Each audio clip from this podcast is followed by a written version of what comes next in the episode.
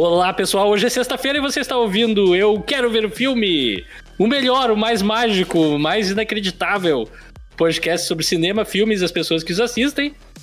Eu sou o seu apresentador, o Rafael Coelho, e comigo hoje estão um painel completo, eu tô surpreso. É a primeira vez em muitos episódios que a gente tem todos os membros do, do canal barra podcast, cast members. A gente tá com o elenco completo hoje. Então vamos, uh, antes de mais nada, apresentar esse elenco, que é constituído por Bibiana Link. Olá, olá, olá, olá, olá. Eco, eco, eco. Eu queria ter um sanduíche. Ixi. Tinha que ter falado isso na frente do espelho. Eu sou besta, então? Também comigo hoje estão. É. Você já ouviu a voz dele, então vou ter que apresentar. Leonardo Wittmann. Olá, pessoal. E como diria Snoop Dogg, I'll take you to the candy shop.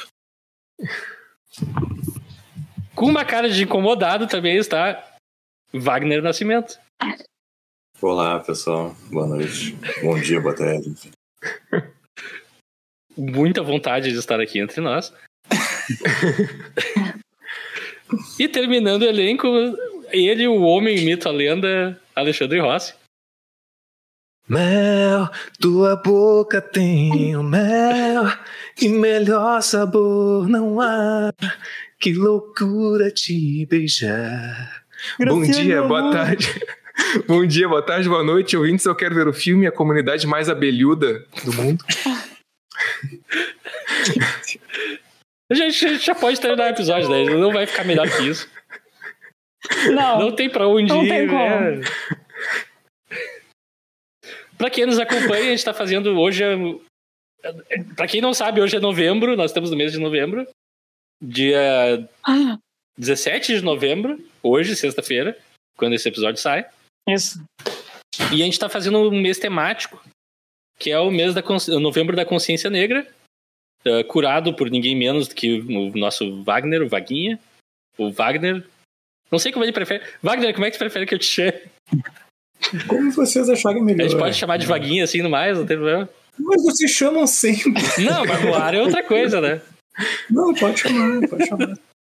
Então, Wagner, eu queria que tu trouxesse pra gente, sim. Hoje nós estamos aqui no episódio 82 para falar do filme Candyman, de 1992. Cheio de dois esse, apesar do filme não ser parte 2. Uh, Wagner, eu queria que tu trouxesse pra gente, então, por que que, que que te trouxe na escolha desse filme, coisa e tal. Então, eu vi recentemente esse filme, no início desse ano. Eu já conhecia, já tinha ouvido falar, eu conheço o Clive Barker, que é o autor, Uhum. é, que se baseia o filme, né? Ah, ele tem um. Eu não sei se é um livro ou um conto, né? Não lembro. É um livro, um livro. É. Uma novela. Um livro ou um conto, enfim. Tô, tô, tô, tô meio fora da casa hoje, me desculpem. Não tem problema. Mas eu, eu acho que. eu, eu acho interessante esse filme para pensar a violência racial nessa chave do terror, assim, né? A gente geralmente se reflete mais na, na chave do drama, mas eu acho interessante que dá para pensar a violência racial nele em duas chaves, né? Uma é, é por conta da própria origem do Candyman, né? Que é essa figura que é filho de um homem que foi escravizado, enfim, brutalmente assassinado. Então acho que ele, funciona como uma metáfora assim para pensar uh, o quanto a violência produzida em, em sociedades como a norte-americana e a própria sociedade brasileira por conta da escravidão, enfim, como essa violência produziu um trauma tamanho assim que reverbera até o presente, né? Uhum. Então acho que o Candyman metaforicamente dá para pensar ele como como esse trauma racial que, que se recusa a morrer, que não consegue morrer, né? Então ele é a representação desse passado que se faz presente, que está entre nós, né? Por meio dessas histórias contadas, as escondidas, escritas em paredes de prédios decadentes, assim. Então essa ideia dessa desse passado que está no meio de nós, né? Uhum.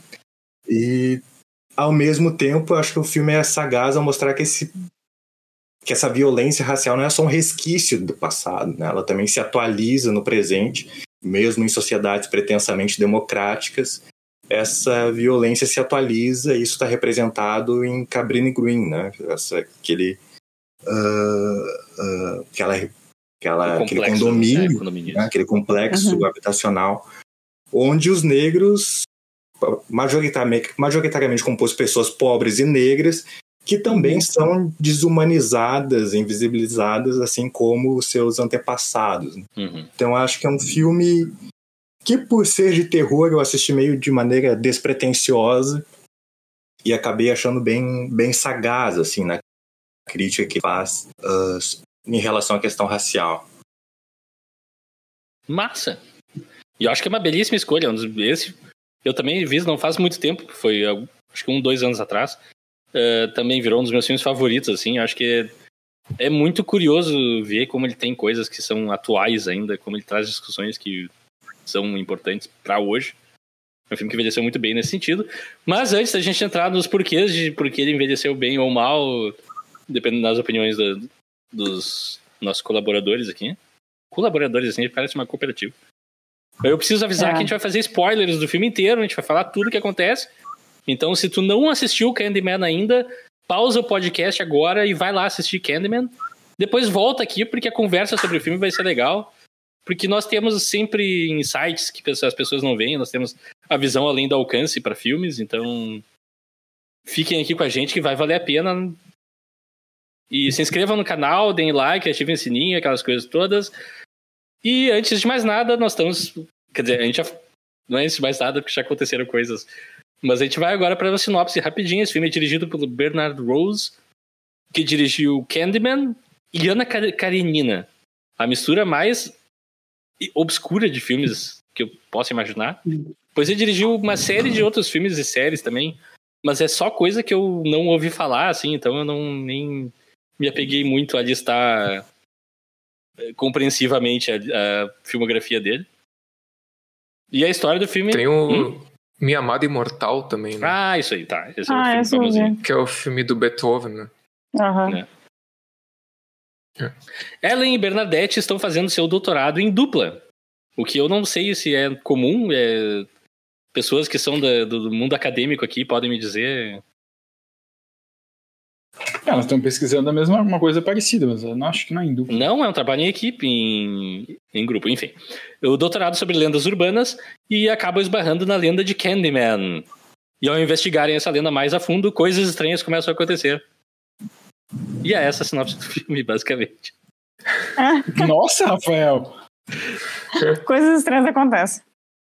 Rafael passou de um baita sinopsista para um sinopsista relapso. Nós temos que. Né, a discussão tem que entrar no, na discussão, não no.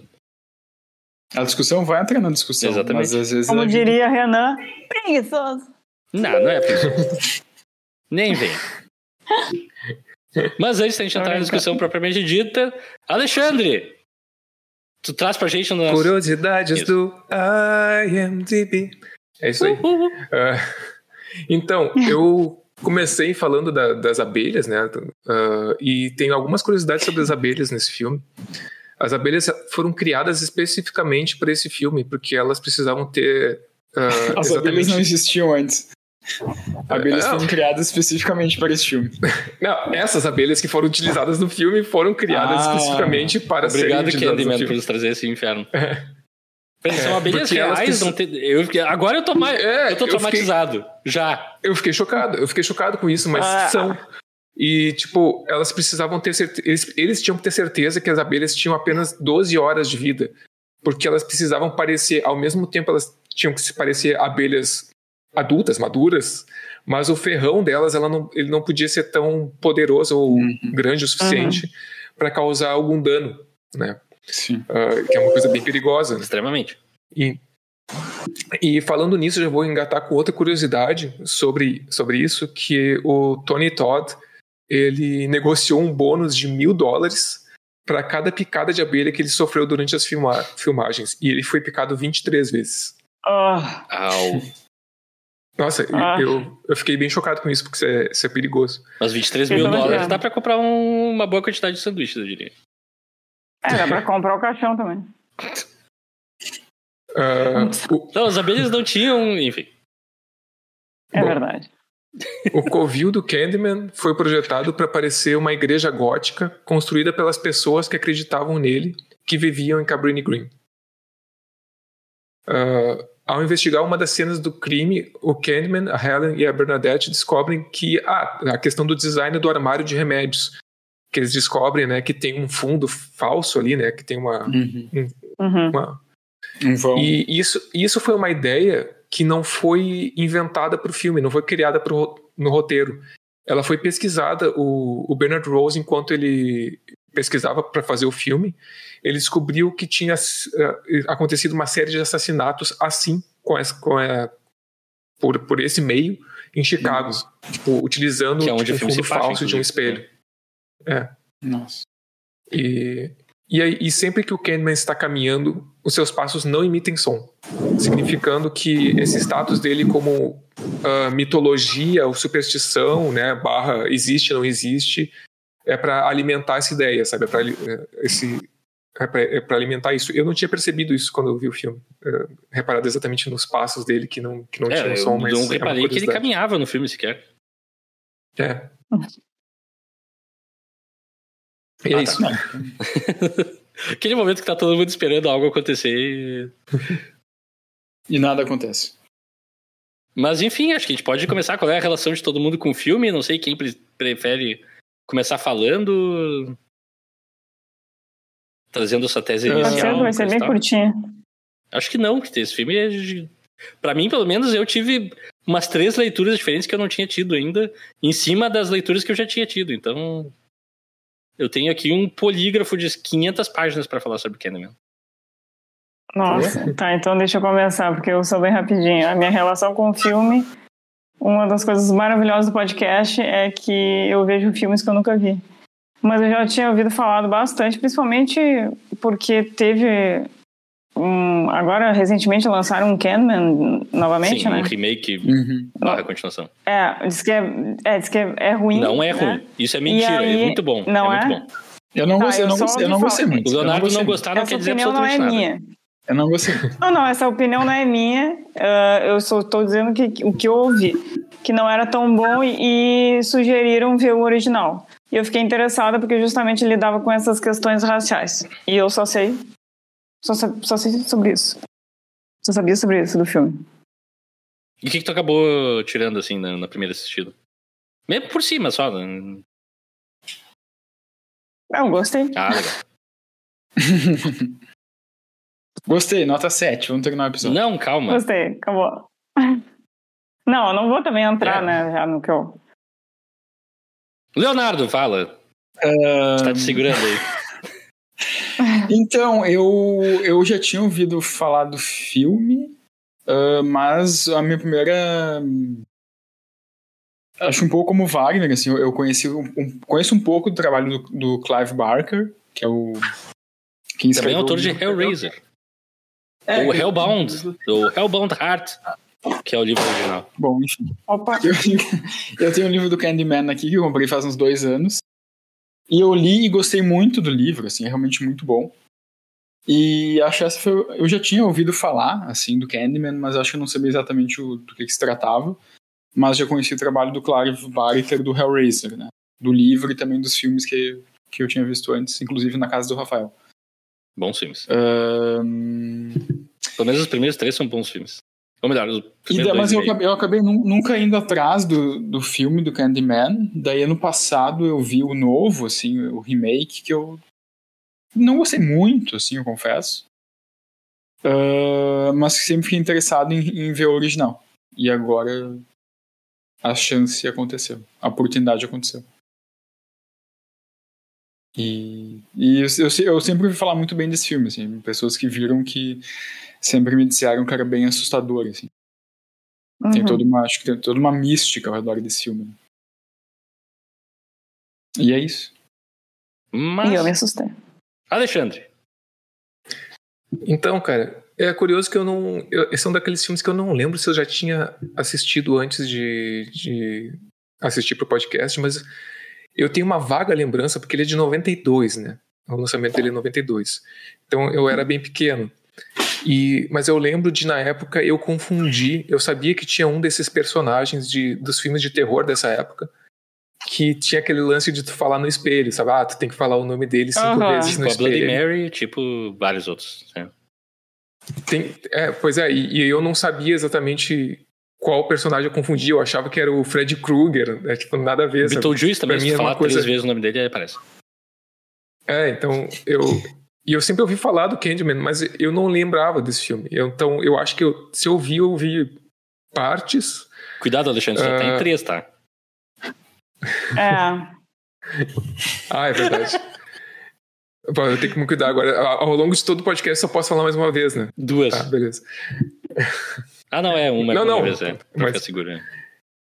Mas assim. o cara é, lá, o cara lá. Mas eu. Eu gosto. Cara, eu, eu, eu fiquei assim, no começo do filme, eu fiquei um pouco incomodado com a quantidade de jumpscares que ele tem. Assim, tipo, assim, Ah, do nada também. ele te joga assim, um, um jumpscare. Daí eu pensei, bah, será que o filme vai ser todo assim? Vai ser todo baseado em jumpscares e tal. E, e É, não. Isso foi uma coisa, sinceramente, que eu. E ah, não é bastante e- da época isso, infelizmente. É. Ou feliz ou infelizmente. Mas tem o meu jumpscare favorito desse filme. Depois a gente vai atrás disso. E não, mas ao- aos poucos eu fui entrando na história. E, cara, eu- é difícil de explicar, mas esse filme tem uma vibe que eu achei muito interessante de incerteza, assim, sobre realidade e mitologia, ah, que eu gostei muito, sabe? Eu gostei muito de, de, de pensar sobre, de, de- eu acho que ele suscita várias interpretações sobre quem é o Candyman, se, ah, o que ele representa, se ele existe, se ele ah, ele proporciona os atos que ele faz ou se é uma coisa realizada né, pelas personagens do filme ali, pelas outras personagens. E é, eu gosto que o filme não te dá todas as respostas, assim, eu gosto disso, eu gosto que ele vai brincando, entre aspas, com isso. Viu, Scorsese? um pode aprender. É. Exa é o que a gente falou no. É verdade. A gente falou isso muito no episódio do Ilha do Medo, né? Aham. E esse Aham. filme, faz- eu acho que faz bem melhor isso. Eu, É. eu, eu acho que ele cresceu bastante. Ele foi crescendo ao longo da, de, quanto eu, de quanto eu assisti o filme. Uhum. E, e é isso, assim, minha relação inicial. E Vaguinha, qual foi tua relação? Na primeira vez que tu assistiu Candyman, tu não fazia ideia do que tu ia assistir, daí tu começou a assistir, como é que foi essa experiência? Pois é, eu não, não sabia o que esperar assim a primeira vez. Eu assisti por conta do, do, do lançamento do novo, né? Eu fui atrás do, do original. O novo eu não assisti ainda. Bom filme. E eu fiquei muito surpreso, assim. Eu acho que é um filme bem complexo em algumas coisas, na questão racial, ah, na questão de gênero também. Eu acho que a personagem da Ellen é muito interessante, assim. Eu acho que ela foge do, do estereótipo das mocinhas de filme de, de terror, Até o de cabelo slasher. dela é diferente Uhum. do que a gente tá tradicionalmente É, acostumado. adorei o cabelo dela. Então eu, eu gostei disso, assim, eu acho que na questão racial, na questão de gênero, ele é um pouco à frente do seu tempo, mas enfim. Ah, e a trilha também, revendo, eu adorei ainda mais a trilha, acho que contribui para esse clima onírico que tem o filme, né, dessa mistificação e tal. Então, é isso. Tem uma. É quase uma valsa no piano que toca. Tim, tim, tim, tim, tim, do, do Candyman, assim, que pra mim fica na minha cabeça eternamente. Mas, enfim, eu, a minha relação também é parecida, assim. Eu ouvia falar de criança, os meus amigos viam, viram o filme e se assustavam, e daí diziam, ah, o Candyman, o Candyman. Só que eu sempre tive aquela impressão, sabe, quando. quando- Tá, eu sempre fui fã de terror, obviamente, daí tem os terrores que são meio que essenciais. E tem aqueles terrores que tu ouve as pessoas falar, ah, é assustador e tal. Mas fica com a impressão que, ah, é um filme mais B, assim, não é tão vital. E eu sempre tive a impressão que Candyman era um filme desses, assim, ah, ok. É tipo Pumpkinhead, é tipo. o- o- aquele Children of the Corn, é, Colheita Maldita. Que tá, filmes interessantes, mas que tem. São menores no gênero, assim. E por muito tempo eu evitei. Até que saiu o remake, daí eu assisti o remake, gostei demais, assim, achei um filme quase perfeito no que ele aborda de, de assunto. E, bah, vou ter que ver o original, me empolguei muito, assim, e fui ver, e qual não foi meu choque, que tudo que eu gostei do remake, e mais ainda, tão já no original, de uma maneira muito forte, assim. É um filme que realmente ele é, consegue unificar tanto contexto social, conflitos é, de classe, a posição da que as pessoas ocupam na sociedade, coloca isso muito bem e não fica prestando, perdendo muito tempo com isso também, assim. Acho que é um filme que ele te contextualiza e parte do princípio que tu tá entendendo aquilo e já vai para contar outras coisas. E né, a primeira vez eu fiquei muito chocado, assim, com o quão uh, surpreendente e até, não quero dizer subversivo, mas a, a narrativa é, vai totalmente contra o que eu esperava, assim. Eu achava que, que as pessoas vão falar o nome do Candyman no espelho, ele vai aparecer e matar elas e vai ser isso o filme. E não, o filme vai muito além disso, assim, tem toda a questão uhum. do da lenda, do mito, o poder que os mitos têm na nossa mente, coisa e tal, que me, me apaixonou, assim, eu achei genial e virou rapidamente virou um dos filmes assim que eu considero mais essenciais e meio que me envergonha de não ter visto antes, assim, muito forte, assim. Mas acho que daí a gente pode entrar direto na, na discussão. Eu acho muito tricky que esse filme começa assim como esse, é, é bem clichê, né, com aquela cena do casal sendo assassinada, a, a mulher sendo assassinada pelo Candyman e o irmão do Sam Raimi ali na sala é. sendo um abobado completo. Que é a cena, assim, total. Ok, já estou vendo um filme B de terror do final dos anos 80, que é casalzinho, alguém morre muito violentamente e a pessoa não nota. E, oh meu Deus, alguém morreu também, coisa assim. E, bah, a primeira vez que eu vi aquela cena ali foi muito. Ok, vai ser isso o filme, beleza.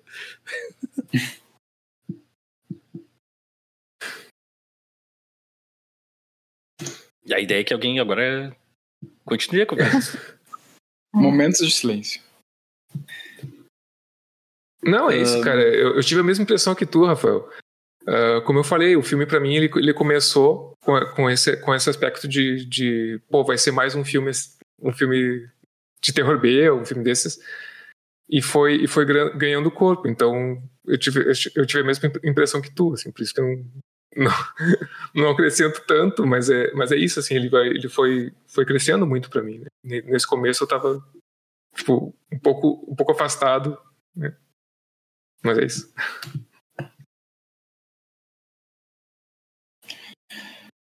É, eu gosto que, que ele joga muito com essa acho que me surpreendeu no filme, na verdade, pelo menos a maneira que eu li, assim.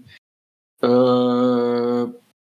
Enfim, para começar, pelo que eu me lembro do livro, ele é bem fiel ao livro, assim, não, não que tenha que ser, uhum. uh, mas eu tava esperando um pouco, ah, será, não, o quão parecido ele vai ser com o livro, das coisas que eu me lembrava do livro, assim, acho que ele é bem, bem parecido com o livro, assim.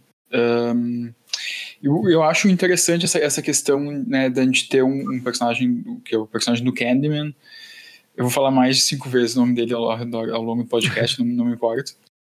Uh, mas que eu, que eu, acho interessante colocar esse personagem como ah, um personagem de uma mitologia daquele lugar, né, daquela da Chicago, da, do, de Cabrini Green, assim.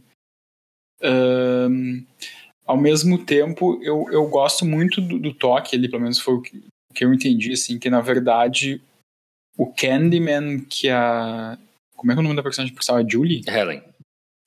Helen. Helen. Helen. Ah.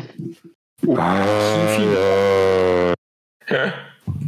Come to me. Tá, isso foi. É, eu não tenho meio... a voz do Todd Todd, mas. Não, mas isso foi meu apavorante, confesso. Uh, por favor, não repita isso. não, toda eu, vez eu, que o Candyman fala, eu tremo na minha alma. A voz daquele é. homem é uma coisa inacreditável, enfim. Desculpa, eu tinha que falar disso. Uh, não, porque o, o, que eu achei legal é que, tipo, tá, ela tá pesquisando sobre esses assassinatos e, na verdade, o, Can, o assassino Candyman uh, real aparece pra ela no banheiro, né? Surge no banheiro uhum. ele é preso.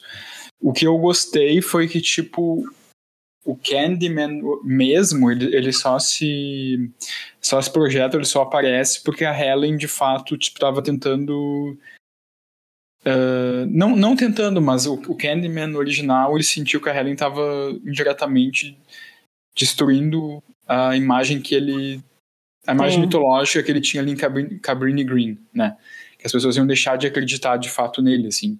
E isso acaba invocando ele, né? pelo Uhum. menos foi o que eu entendi. Isso eu gostei dessa, dessa pegada, assim, sabe? Que o filme não é desde o começo a entidade Candyman matando as pessoas, que é mais tipo, ah não, esse assassino real que mata, mas depois o Candyman como entidade surge, assim.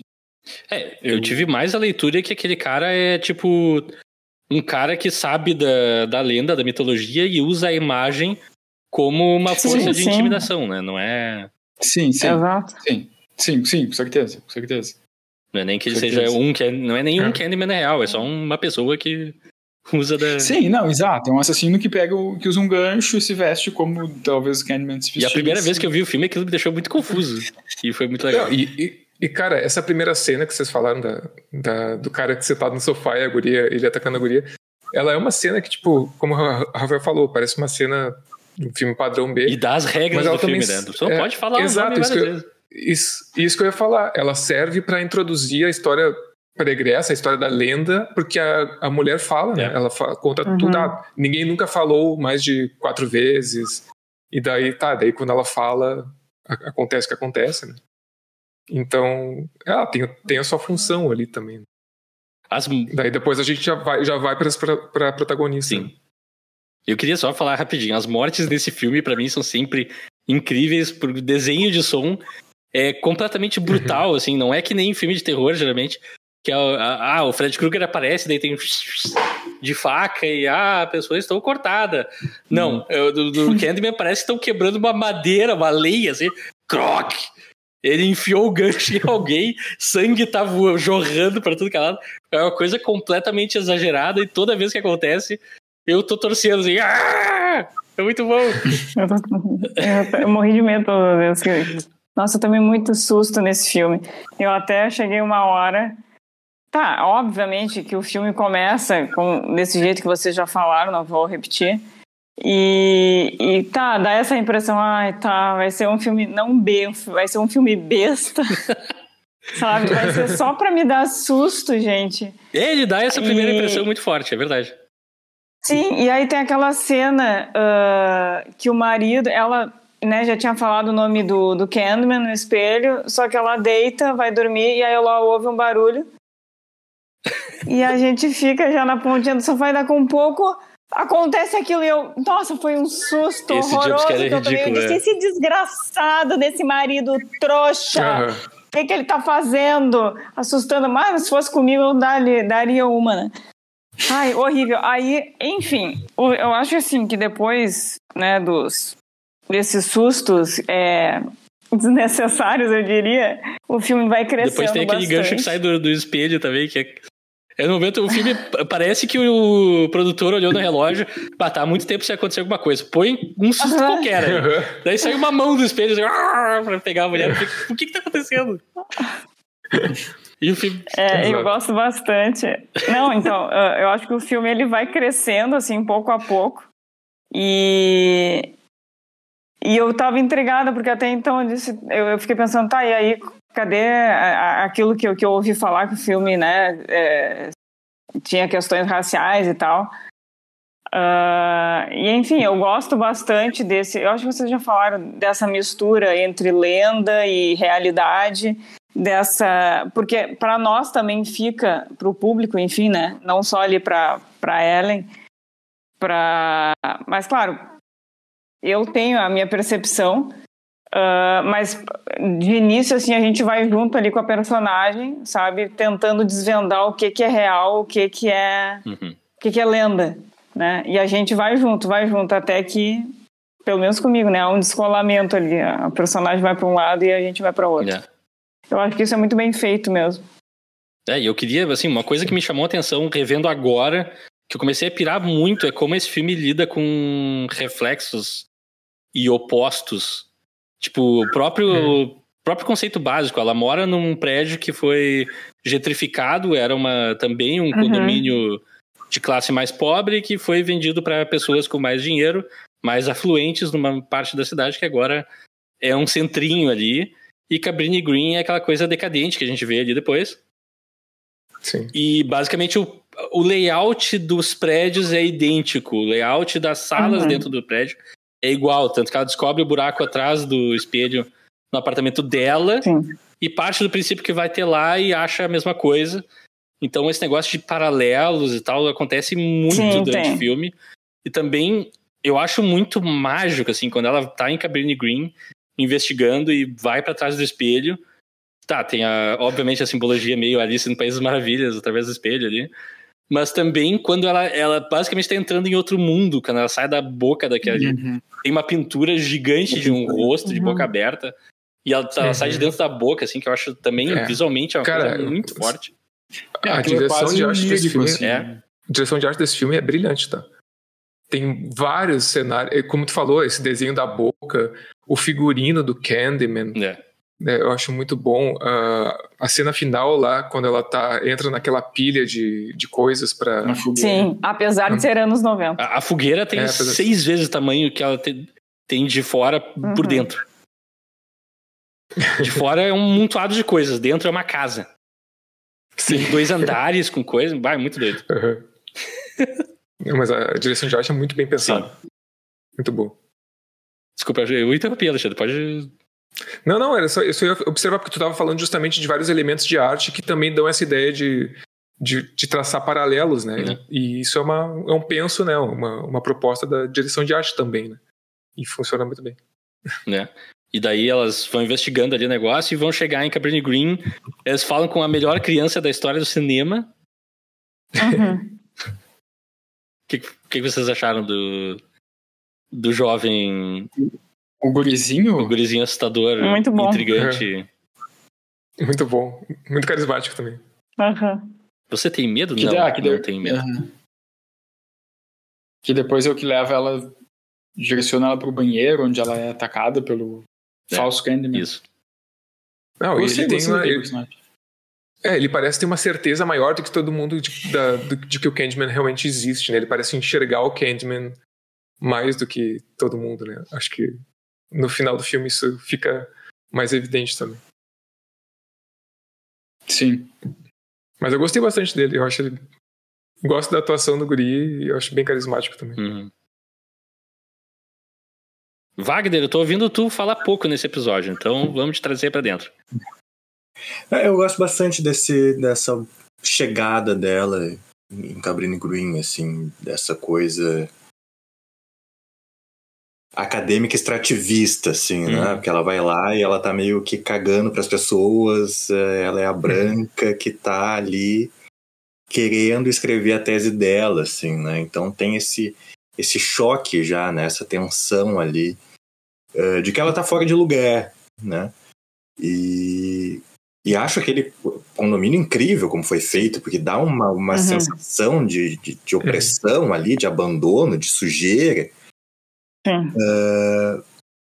Dá essa ideia, né? De, de- E ao mesmo tempo é um lugar que pessoas moram e vivem sua vida ali, né? Não é. É, e ao mesmo tempo que eu vi umas críticas, assim, tipo, ah, porque eles estão estereotipando e tal. Cabrini existe de fato, né? Uhum. Existiu, não existe mais. Cabrini Green. Ah, ao mesmo tempo, eu gosto muito da personagem. Na segunda vez, eu gostei muito da personagem da, da Anne, a mãe, aquela. Acho que é Anne o nome dela. É. Uhum. Que que mora com um Porque cachorrão. É, porque no corredor, assim, é... do prédio dela, aquela coisa tudo pichado e sujo e caótico. E ela é muito estranha na primeira aparição, né? Ela com o cachorro ali. Mas Sim. dentro do apartamento dela é tudo ajeitado, arrumado, tudo limpo, assim, né? Então acho que tem um- uma sutileza ali em mostrar que, ok, as pessoas estão abandonadas, né? E, mas elas estão vivendo da maneira que elas podem aqui, né? Então não é esse lugar de criminosos apenas. Não, não, as pessoas estão aqui vivendo como podem. É, é, inclusive ela verbaliza isso, né? É, ela verbaliza isso, né? Essa questão da exploração ali, tipo, ah, quando os brancos Cara, aparecem isso- aqui é porque. né? Isso, isso daí é uma coisa que me chamou muita atenção, sabe? Porque eu, eu percebo, assim, muito no- nos ambientes.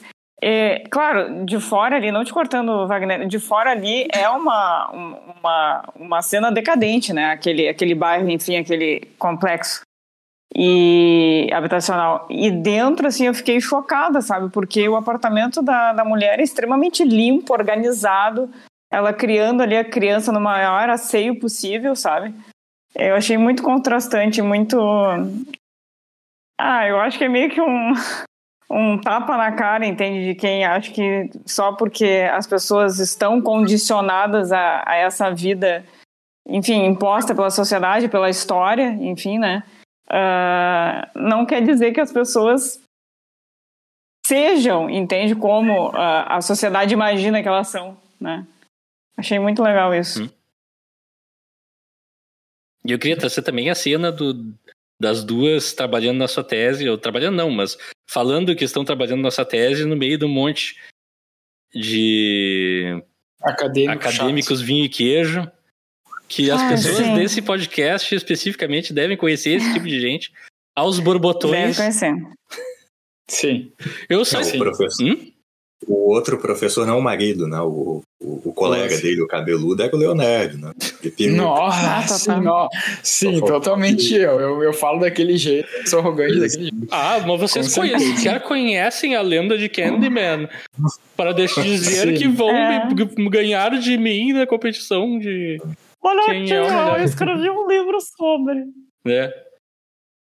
É, aquela, essa cena é, é, é, claro, é super crítica, é quase cômica essa cena, na real, né? Sim, sim. É, mas serve pra dizer a lenda pra gente, né? Que por que que Sim, mesmo. Cara, é. Não, não, e a cara da Helen, assim, pra, pra aqueles uh, acadêmicos chatos é ótima, né? Tipo, ó. Tipo, Ai, que chato. Eu não vou entregar uma tese que Ai, vocês que vão ler, eu vou ganhar de vocês. Ah. Ela pega pesado ali também, ela podia ter ficado mais. Mas enfim, é divertido. Não, mas é que, é que os dois ali, tanto esse cara quanto ah, não, o acho... Eu tô eles com ela, tô com ela. A, a, pomposidade em pessoa, assim, Sim. Né? tipo, uma pompa, assim, tipo. Uh... É, mas a, a, própria dinâmica dela com o marido também já é colocada desde o começo da história, assim, né? Quando ela tá ali. Uhum. Sim.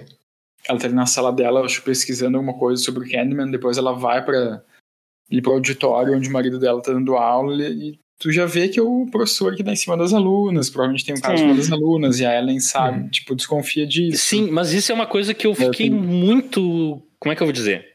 Primeira vez que eu vi, eu também tive essa visão de, ah, ele é esse cara e é isso mesmo. E o, e o filme tá nos dizendo que ele é isso e segue a vida.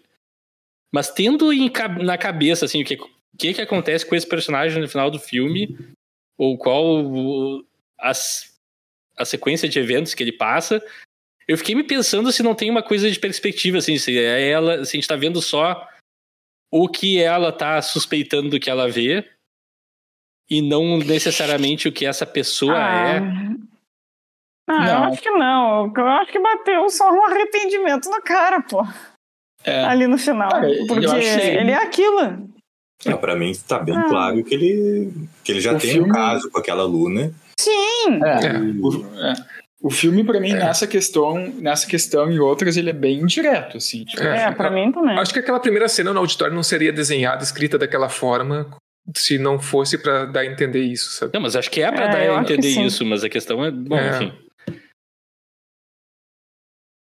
Não, pode, pode falar, Rafael, pode discordar da gente. Não, não tô discordando, eu só tô dizendo que não, não sei, porque ela é o nosso narrador não confiável, né, em grande parte. Só que a gente só vai deixar de confiar cara, nela lá no final do filme. Mas eu me pergunto eu quantas das cenas antes não tem coisas que, ok, a gente tá vendo que ela tem essa paranoia ou que ela tem essa ansiedade e tá sendo projetado em outros personagens porque a gente tem que ter a mesma impressão que ela. Não, mas eu acho que sim. Eu acho que inicialmente ela tá nessa perspectiva de um narrador não confiável. Tipo, de fato, ela é casada com um cara, ele, ela tá vendo ele conversando com uma aluna, ela fica com ciúmes. Uhum. Mas aí depois, no meio do filme, ela tá presa, ela liga para casa, ele não tá, são três da manhã. Exato. Ele aí com aquele papinho, ah, eu não escutei, eu não ouvi o celular. Eu estava dormindo. Estava dormindo. Uhum. E no final ele casa com mulher, né? então eu acho que. Eu acho bem claro tudo, isso daí. Eu acho meio. Não me parece crível que ele não, que ela não fosse amante dele. Né? Desde o é. início. Talvez, talvez. E ali no final foi só uma. E a relação dos dois no final é muito nonsense, né? A mulher parece que quer matar o cara e ele tá completamente devastado pela morte da ex, assim, que. que Ai, que atitude daquela guria nojenta. Ai, pegando as coisas, deixando a geladeira aberta, o jeito que ela corta a carne e joga. Ai, que nojo. É, dá a entender Ai, que, que as coisas não estão insuportável. legais, mas tudo bem. A Bibi, Bibi anda xingando a guria como se ela existisse. Ela existe no filme, ué. Como se ela estivesse aqui do nosso lado. Eu falar E isso agora introduzindo convidado especialíssimo. Não, tô brincando. A mulher, a garota do... Sabe, mas sabe que eu, eu achei o comportamento dela naquela cena. Eu achei que fosse proposital pra suscitar uma, algum outro tipo de coisa. Tu vê como esse filme ele dá alguns elementos. Uhum. Me pareceu até que ela tava possuída por alguma coisa, que ela tava, sei lá. Planejando Ou ela é que nem a, a garçonete lá do, do chefe, né? Que é desnecessariamente rude e agressiva por nada.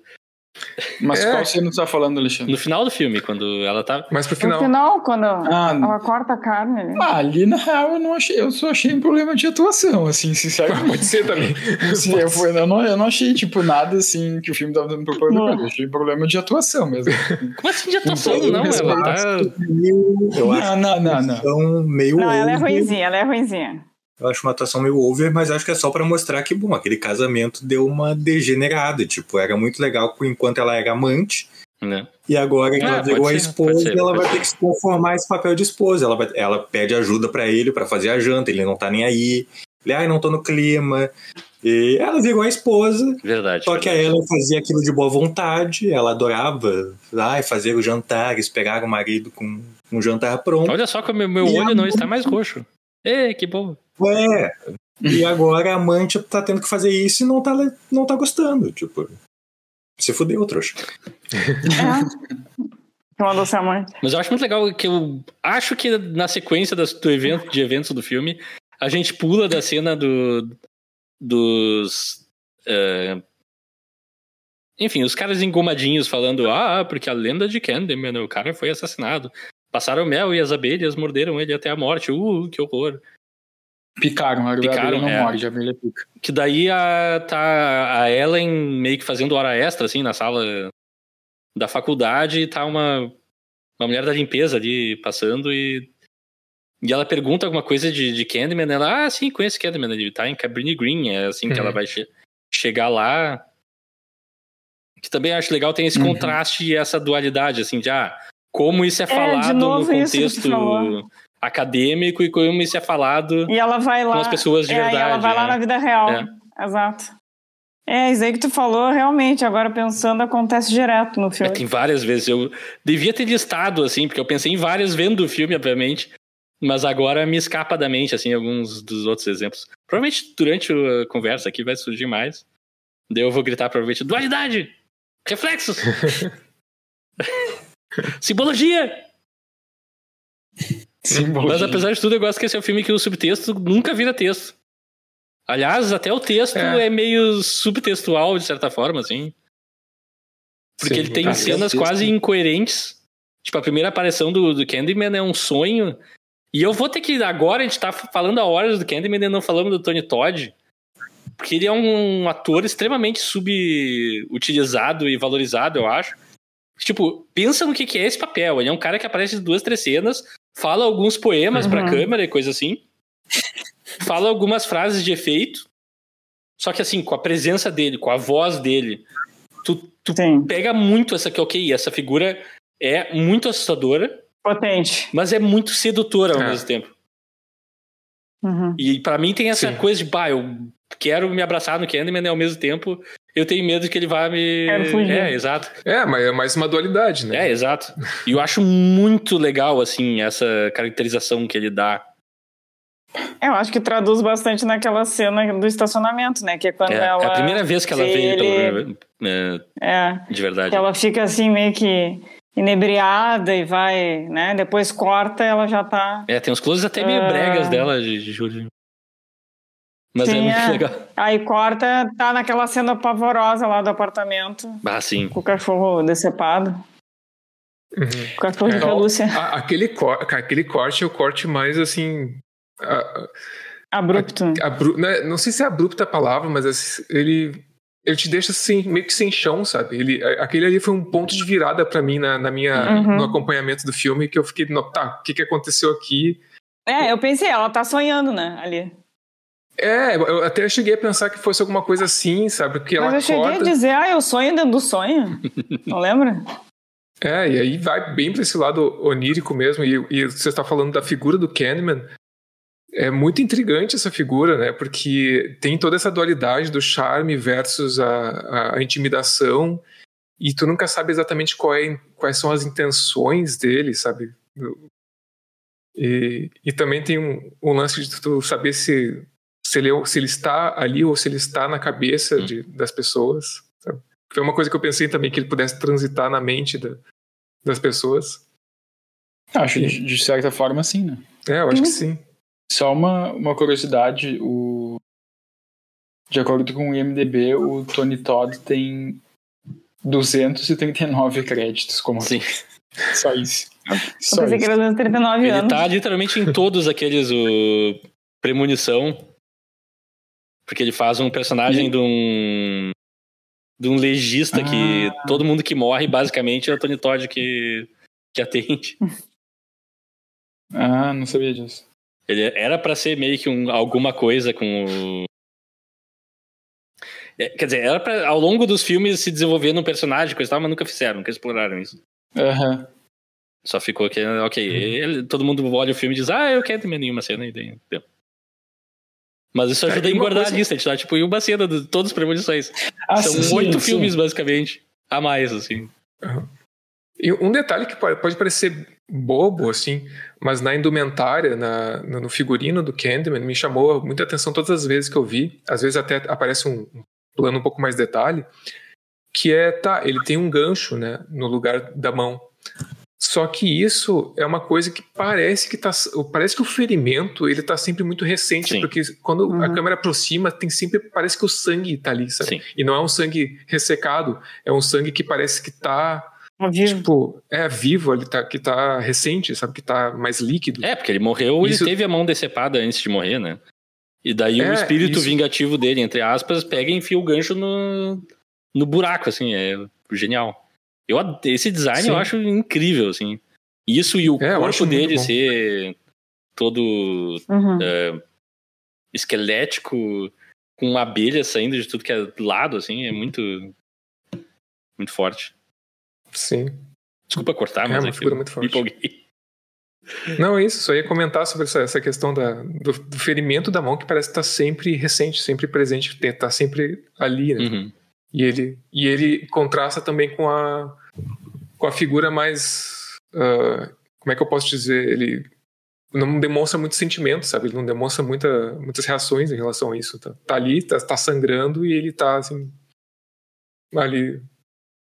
sem demonstrar muita coisa. Uhum. Em relação a isso, né, claro.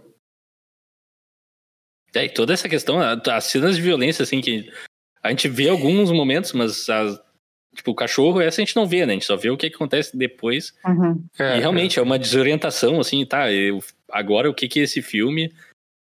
E a gente vê a mulher, assim, sofrendo todas as consequências daquilo, a gente, tá, mas ela fez isso mesmo? Ela Sim. passou por isso, foi o Candyman, o que que aconteceu, o que que tá acontecendo? De, é, aquela parte é, da polícia eu acho muito forte ali também, que a policial fica pra ela, ah, Sim. tira a roupa. Tá, uhum. tira isso aqui, é, tira a babá. Ah. Sim. Aquilo é muito invasivo, é, assim. E, mas também... Oi? Sim, isso daí é horrível. Mas o modo, assim, como ela sai, sabe, depois livremente da, ah, da prisão, eu achei assim, nossa, que privilégio de ser branca. Se não, uh, acho muito engraçado que o filme até fala, eles, alguém fala isso em algum momento, que ah, Cabrini Green já aconteceu de tudo e nunca, nunca nada. A polícia nunca veio aqui. Mas uma mulher branca acontece uma coisa. É. Ah, tá todo mundo se interessa por Cabrini Green. Cara, principal suspeito, entendeu? Ok, que não conseguiram provar ainda, beleza, mas tipo. Ela tava que no fácil que tu é, saiu, né? É, exato. É, ela mesma fala, né, que quando ela é atacada, que ah, bom, agora é que uma branca, né, foi atacada, uhum. a polícia vem. Eu acho, revendo esse filme, eu acho ela meio. E, e eu falo isso positivamente, eu acho ela uma escrota, Sim. assim, né? Ela, ela tem essa. É, é, essa confiança branca, né? Essa coisa, ela chega lá, essa ah, arrogância da, da acadêmica branca, que ela chega naquele condomínio e ela Nada quer, vai acontecer comigo. Quer, nada vai acontecer comigo, é. vou dizer que eu sou policial, e é isso aí. Uh, então, e é isso. Aí ela se envolve na, naquilo. Ela é atacada, e ela vai pra polícia, né? Ela vira uma heroína, uma espécie de heroína. Não, eu resolvi o caso. Agora eu descobri que, na verdade, não existe Candyman, né? É um assassino mesmo, resolvi a situação, o cara foi preso. Então eu, eu gosto, assim, dessa. Aliás, aquela dessa... sequência da line-up policial precisava daquilo. Por que, que os caras precisam falar ela para ela reconhecer? Sim, tem que falar, fala. É desnecessário. Eu não lembro quando ela fala I'm Candyman Bitch ou algo assim, é muito engraçado. É. I'm Candyman. Eles basicamente pegaram todos os caras de camisa de, de jaqueta de couro que estavam na redondeza ali e levaram pra polícia, ok. Mas é, elas, sinceramente, assim, primeiro, só bastava olhar pro cara e dizer, né? É uma figura é. bem Apesar de que eu não sei, ele é. Eu, eu não sei qual é o papel que aquele cara tem ali naquela sociedade também. É, isso é uma coisa que o filme meio que deixa no ar. E a sequência tenta explorar um pouco, que eu acho interessante. A sequência, tem várias é, sequências de Candyman, eu digo um remake mais recente. Uhum. Que tenta. Enfim, eu não vou entrar em detalhes, mas tenta não recontextualizar, mas tentar examinar assim: ah, Candyman é um vilão ponto de interrogação. Que eu acho que esse filme meio que deixa no ar também.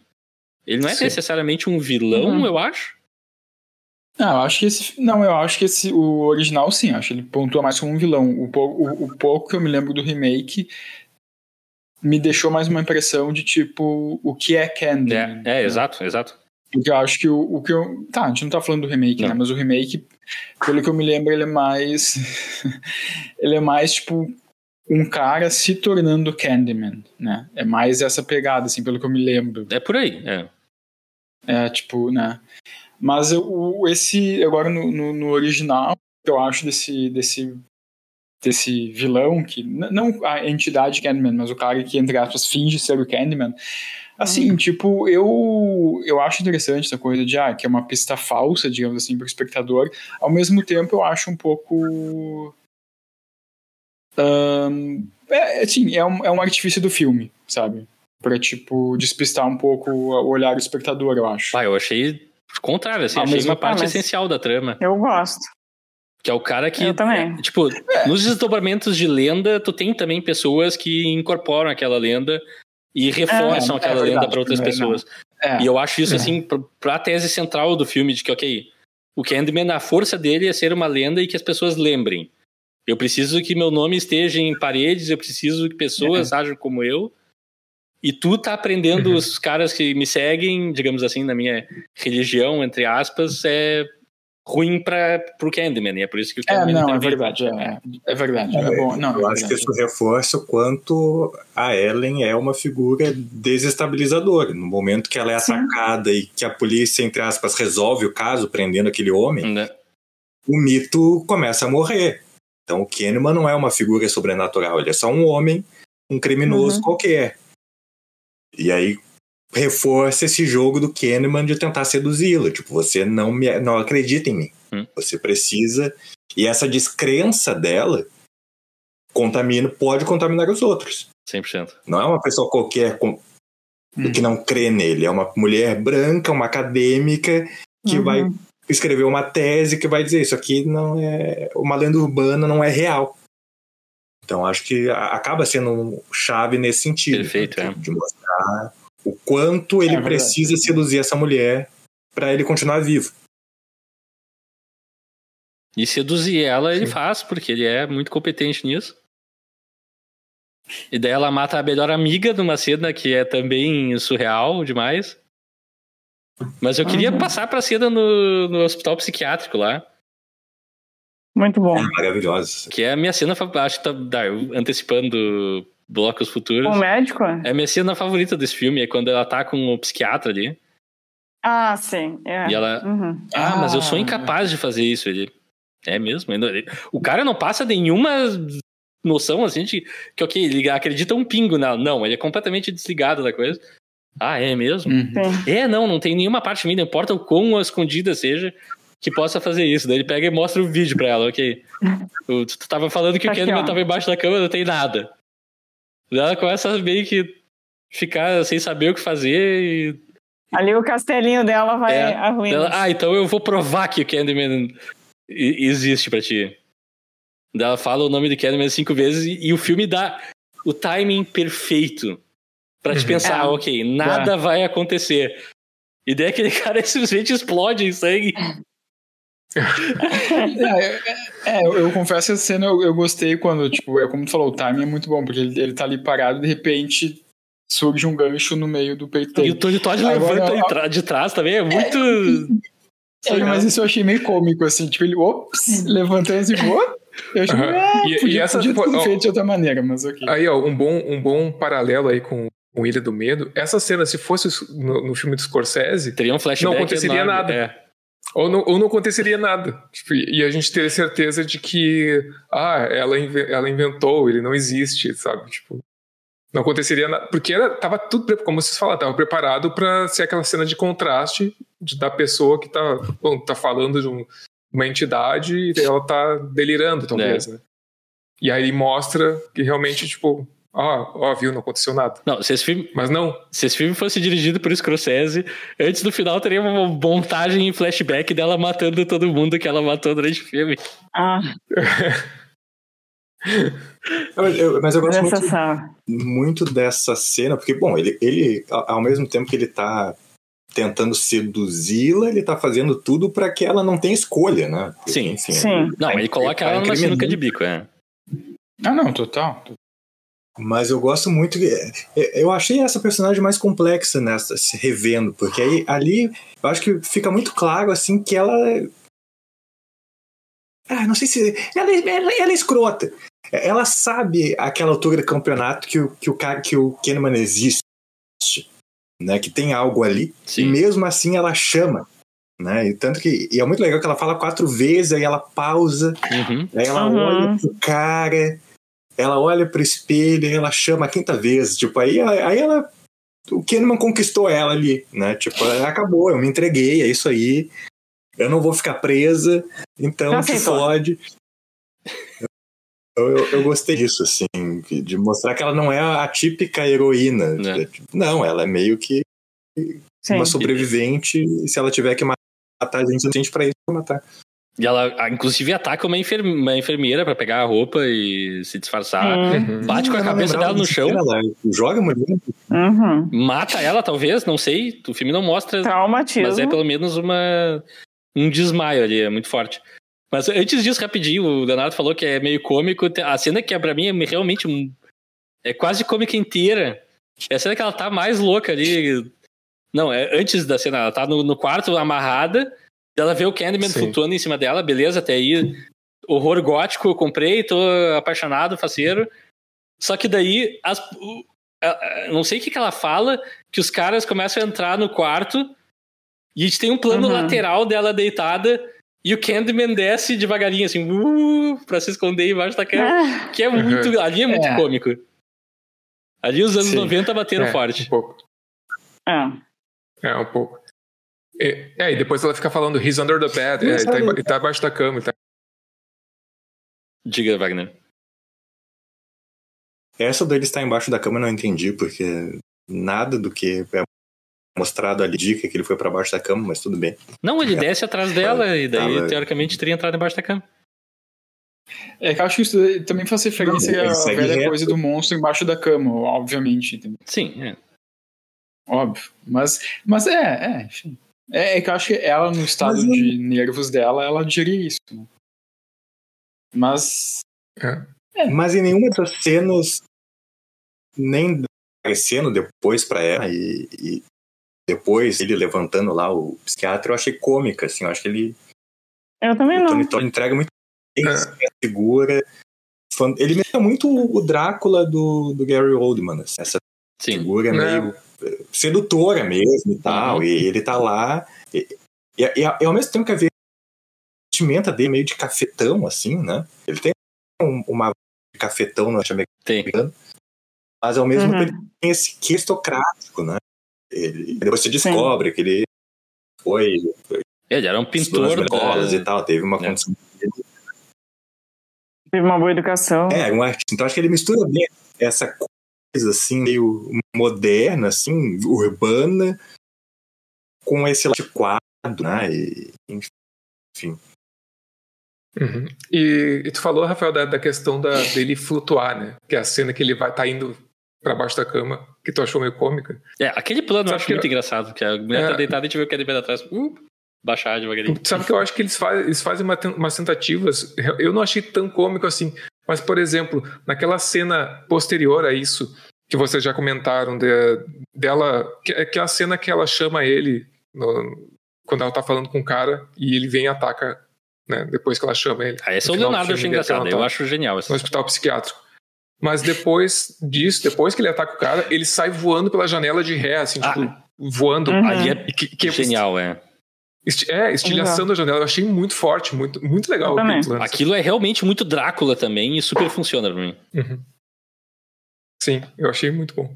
É, eu tomei susto na, na cena inteira, então eu não posso achar E na- engraçado. É, e na interpretação aquela de que o que é real fica muito legal, porque ele mata o cara na frente dela, ok, o sangue vai parar Uhum. nela, então a gente pode partir do princípio que foi ela que se libertou e matou o cara de alguma maneira, mas quem explodiu a janela, não sei. É por onde ela sai. e eu acho É. isso muito legal, assim, que o filme deixa, ok. Isso é uma coisa surreal que aconteceu, mas aconteceu. Sim, quem, quem olha diz, foi ela. É, exato. Sim. E dela chega. É, mas tu sabe, Hum? tem, tem um, teve um momento nesse filme que eu parei de tra- tentar traçar linhas, a linha da realidade e a linha das- do simbolismo, sabe? Eu, Que é a melhor coisa, né? É, eu, eu simplesmente desisti, porque é um, é um exercício que às vezes tipo, tu fica tentando racionalizar demais uma coisa que às vezes não é. Às vezes ele, ele quer realmente que tu fique nessa, nessa dúvida e Uhum. nesse, nessa vibe de. em- entre as coisas, sabe? Nessa vibe de um pouco de cada coisa e não necessariamente tem uma linha certa. Ele- é, é justamente isso que eu gosto do filme, que ele não te dá uma linha, linha certa de Mas- interpretação. Pois é, por Nesse- isso que eu nessa parte eu discordo um pouco. Diga, Leonardo. Não, nessa parte eu discordo um pouco. Pra, pra mim, pelo menos, o filme é. A maneira que eu li o filme, ele é bem direto, assim, sabe? Tipo. Ah, é? É, eu li da maneira, tipo, ah, o, que, o que ela. f- O assassinato que ela comete é o Candyman que faz, a culpa vai, vai nela, o Candyman existe, e tipo. Sério? Sim, tu- eu, eu, eu, eu, eu tracei o filme assim, tipo, eu não. não a maneira que eu interpretei o filme foi tudo, tudo que o filme tá mostrando é real, digamos assim. Mas, Tipo, cara, a, não a- tem- a verdade que o filme te dá. Eu Tem não- incoerências aí. Por exemplo, ah, a cena da, que ela tá no, na- no hospital psiquiátrico amarrada na cama, ele aparece ali, ele está ali, e quando a gente vê nas câmeras de segurança, ele não está ali. Então, É, tipo, Não, é não, uma- não, não, não, sabe? não, mas ele, não, Mas ele tá, não, não, aparece mas é, é que ele, Ele, Ele aparece- uma- não, mas é que. não, ele aparece pra ela, entende? Ela vê ele, mas isso não, eu, eu digo é exatamente o que o Wagner tá dizendo, ele aparece pra ela, mas ele existe, entende? Ele existe Ele ah, existe na se cabeça ma- dela. Não, ele se manifesta Não, só pra ela, mas o, o Candyman, digamos assim, ele se manifesta pra ela, mas ele também poderia se manifestar para outras pessoas. Sim. Entende? Não, para mim não é um personagem que existe só na cabeça dela. não, só é um aparece pra ela porque ela é que falou sim, o nome dele. sim. Entendi, entendi. Exato, exatamente. Se, se outro personagem do filme olhar no espelho e falar o nome dele cinco vezes, ele também vai aparecer pra essa pessoa. Ou ser destroçado em É, é, segundos. Uma coisa É, ou outra. isso. Pois é, pra Sim. mim não. Tanto que eu até não, não entendi no início que vocês compararam com Ilha do Medo, assim, dessa dúvida de ficar. Pra mim, não, o, o ponto é que ele é real. Ele exerce, ele, É. ele exerce influência no mundo tanto como uma ideia, a ponto de pessoas o copiarem, criminosos o copiarem, e também como uma força que atua objetivamente no mundo. Ele mata, Uhum. ele de fato é um assassino. A, a melhor amiga dela, ele matou e nesse jogo de incriminá-la. Né? É, ele a eu- solta, ele mata o Mas que eu acho que o filme pode É. ser lido também como ela fazendo essas coisas. E isso eu acho. É. eu- mas eu acho válido. eu no- É. Tipo, sei. Eu também vejo como o Candyman existindo, que eu acho mais divertido, por assim dizer, mas eu não acho a outra leitura inválida. Ou sem mérito. Sabe? Não, não, não acho válido. Não, sem mérito não é. Não, com certeza. Ah, não, óbvio que não. É que da maneira que eu li o filme, ele não. para mim ele não deixa isso no meio termo, entende? Para mim ele é bem tipo, como o Wagner falou, ele existe e ele tem uma atuação no mundo. Ele é um personagem mítico e ele tem uma atuação real, uma atuação física no mundo, assim. Ah, para mim, ele, tem uma, ele, ele, pra mim ele existe como um, uma criatura mítica e ele aparece para aqueles que acreditam nele. Entende? É. Tipo, se eu não acredito, ele não vai ser para mim. Não, e ele tem uma influência psicológica nela que faz com que ela cometa esses crimes, entende? Para mim é isso. Ah, não sei se é apenas. Eu fui por esse lado. Pode ser, ela pode ser só se é mais apenas... uma pessoa que tá é. passando o mito eu... adiante também. Eu, sinceramente, esse filme, é como eu Mas falei, é por isso eu não que eu tenho gosto, uma interpretação. Né? É. Eu não tenho uma resposta. E, e, isso que eu gostei, eu não tenho. É, tipo, eu acho que pode ser o que o, que o Leonardo Wagner falou, falaram, e pode ser o que a Bi falou, e pode não ser nenhuma das duas coisas. É. E pode ser um pouco de cada. E é isso que eu gosto no filme, entendeu?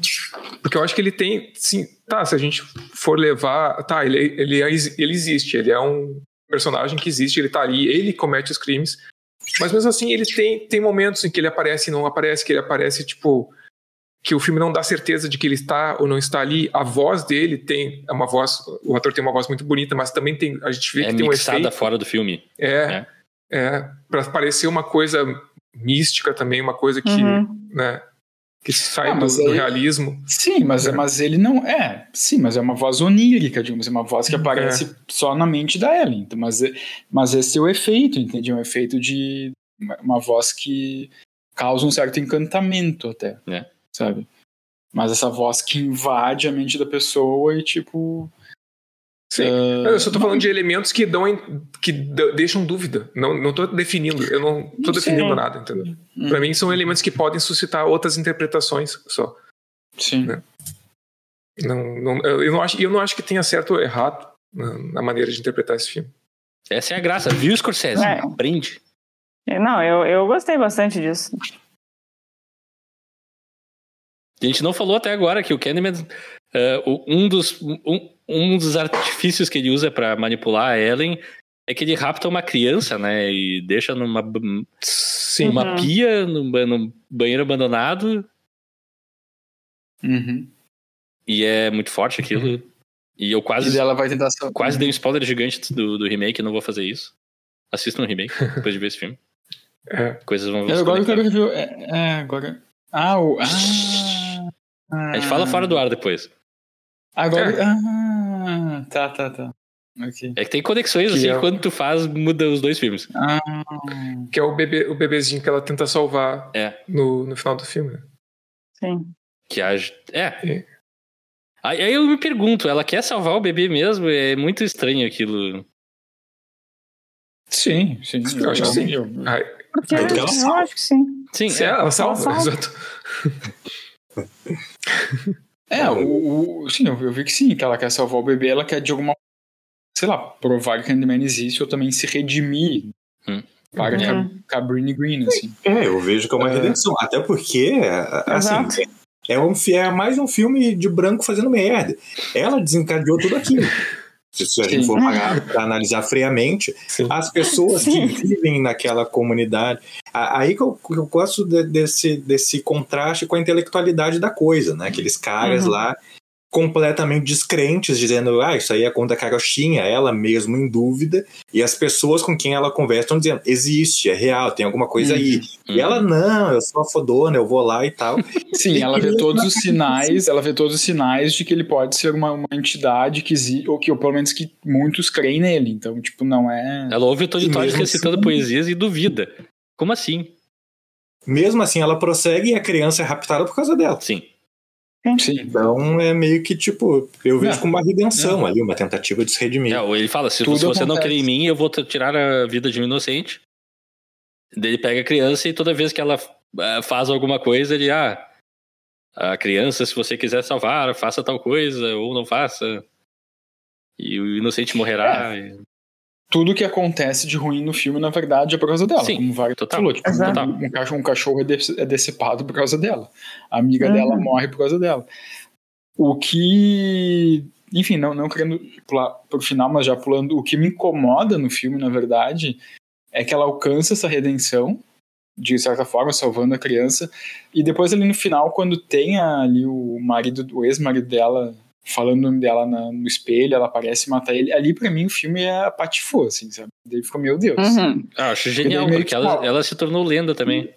Sim, ela, ok, sim, mas isso eu achei. Ah, assim, é muito ela ficou rápido. E né? outra coisa, eu Mas queria eu- saber de vocês rápido. Mas eu achei que Tá, ali fala. patifou. Eu, eu achei que ali não, não, não fez sentido, assim. Ali, Eu também, mim, eu não curti, achei muito. Ah, assim. virou lenda? Nossa, que rápido. Tipo, É rápido? Até Quanto tempo o cara- passa, gente? Não sabe. Ah, mas, cara, mas por que que isso acon- Por que que ela, sabe... Bom, eh, tá, ok, é, é a mesma, é a mesma, isso, isso o filme tem uma, uma, uma lógica, que é a mesma lógica do Candyman, que ele, é- que ele é morto e daí ele, ele volta como essa entidade que faz coisas ruins. Então é o é o mesmo processo da Ellen, assim. É, inclusive no Ah. final ali, só acrescentando, tem uma cena que ele fala pra ela, "Ah, venha comigo, seja imortal, Uhum. que é a cena que ele mostra, que ele, acho que ele beija ela e tem- sai as abelhas Isso. dele, assim. É, imortalidade é pessoas contarem a tua história pra sempre, né? sim. Isso que é legal, as pessoas vão lembrar os nossos crimes pra todo o tempo, ele fala. É, eu acho que é uma boa quebra de expectativa, mas não vejo como uma quebra pela quebra, pela surpresa. Eu acho que está fundamentado. Eu Eu também. acho que o Kahneman diz para ela, e como vocês falaram, oferece a ela a imortalidade. E aquele ritual da pira funerária, ele sabia que ia acontecer. Uhum. Aquilo ali era, era um ritual para ele se tornar uma lenda maior do que ele já era. Né? Faremos um milagre, nós morreremos. A família que ele não pôde ter porque foi assassinado. Né? A, Ellen era. Ele acredita que é a enca- reencarnação da, da, da mulher por quem ele se apaixonou. Ela estava grávida. Né? Então ele sequestra aquela criança. E ele estava esperando isso. Eles vão nos matar novamente, eles vão nos, né, nos incendiar e isso nos tornará imortal. Ele já era, né? Sim. Tornará Uhum. você imortal e nós nos tornarem- tornaremos uma nova lenda. Então acho que isso justifica Também. ela se tornar imortal, Ah, pode, pode embora ser. ela atraia, né? Uhum. Ou traia. Então, para salvar a criança, Exato. Eh, ela poupa a criança e, e- e morre, e se imortaliza. Uhum. E acaba assumindo o mesmo modus operandi dele, né? Porque ela mata o. Antes de matar o marido, tá aquela esposa ridícula Com a com uma faca na faca na mão. mão. Então, muito provavelmente, ela foi presa depois daquilo. Então, Uhum. Sim. É, e uma coisa ah, que acontece mais ou menos por aí mais pro final do filme, acho que um pouquinho antes da cena da, da fogueira, né? Que até foi uma coisa que, mais um, do- dos elementos que me, me deram, me geraram essa dúvida, que eu acho que como, é mais um daqueles elementos, elementos de dúvida que não são definidores de nada. Mas é que depois dessa, dessa cena que eu falei do Candyman falando com elas, ah, venha comigo, seja uma lenda e tal. Tem duas coisas. Primeiro que a imagem dela aparece na parede ali, eu acho que é no. é, como é que é o nome do- daquele cenário? Eu falei no começo, acho que é o Covil do Candyman. Ah, aquele É cenário. um santuário, uma coisa. Santuário, é. E aparece a imagem dela A gente na tá te parede, ouvindo, Leonardo. que não estava antes. Sim, É. sim. É que não E- tá gravando aqui, tá? Mas eu vou. Agora eu parei de ouvir E o de- microfone só. E depois tem um escrito na tem uma, uma coisa escrita na parede que é foi sempre você Helen foi sempre você Uhum. Helen e isso é dito também mais de uma Uhum. vez eu acho e tá escrito na parede Ah, e isso pra mim suscitou também essa dúvida tipo tá foi ela então ou não foi sabe É, eu Ah. acho a, a cena do, do enterro dela, eu acho muito importante para essa leitura dúbia também, porque é, acho muito legal. Ela tá sendo enterrada, tem três, quatro pessoas, e daí de repente chega um mutirão assim de Sim. Cabrini Green, é, representados pelo gurizinho trazendo o, gancho Uhum. e largando o E pela gancho em cima do, do negócio, o que pra mim pode ser lido Não. tanto como uma condenação, ela é Candyman, ou pode ser lido como não, ela eh, ajudou a sociedade, a sociedade não, a, a comunidade do, de, de bebezinho. Cabrini Green. Então Sim. tem essa pode ser o povo vindo pra crucificar ela mais também, que eu acho legal. E é como eu prefiro ler, assim, de que as pessoas veem, ok, tu é Candyman, toma a garra, ou o gancho, e tchau pra ti. É, é engraçado curioso ver as reações. Para mim, tava muito claro que aquilo é uma reverência a ela. Né? Tipo, ela agora faz parte desse mito uh, como esposa do Kahneman, ou sei lá o que, e ela nos salvou, salvou essa criança, salvou a nossa comunidade, e agora a gente está fazendo uma peregrinação né, a essa nova lenda. Em nenhum momento me soou como uma condenação. Eu, mas eu. Você tá me ouvindo? Sim, mal, mas tô. Sim, sim meu microfone tem problema. Não, uh, porque também nessa cena do, do, do, enterro eu fiquei um pouco na dúvida o que, que, ele queria dizer, mas eu vou mais no lado do Rafael, assim, eu acho que eu li como uma, uma condenação para ela, assim, ah, por mais que ela tenha salvo a criança, meio que tudo que aconteceu foi ela que gerou, né? tudo de mal que aconteceu foi ela que gerou.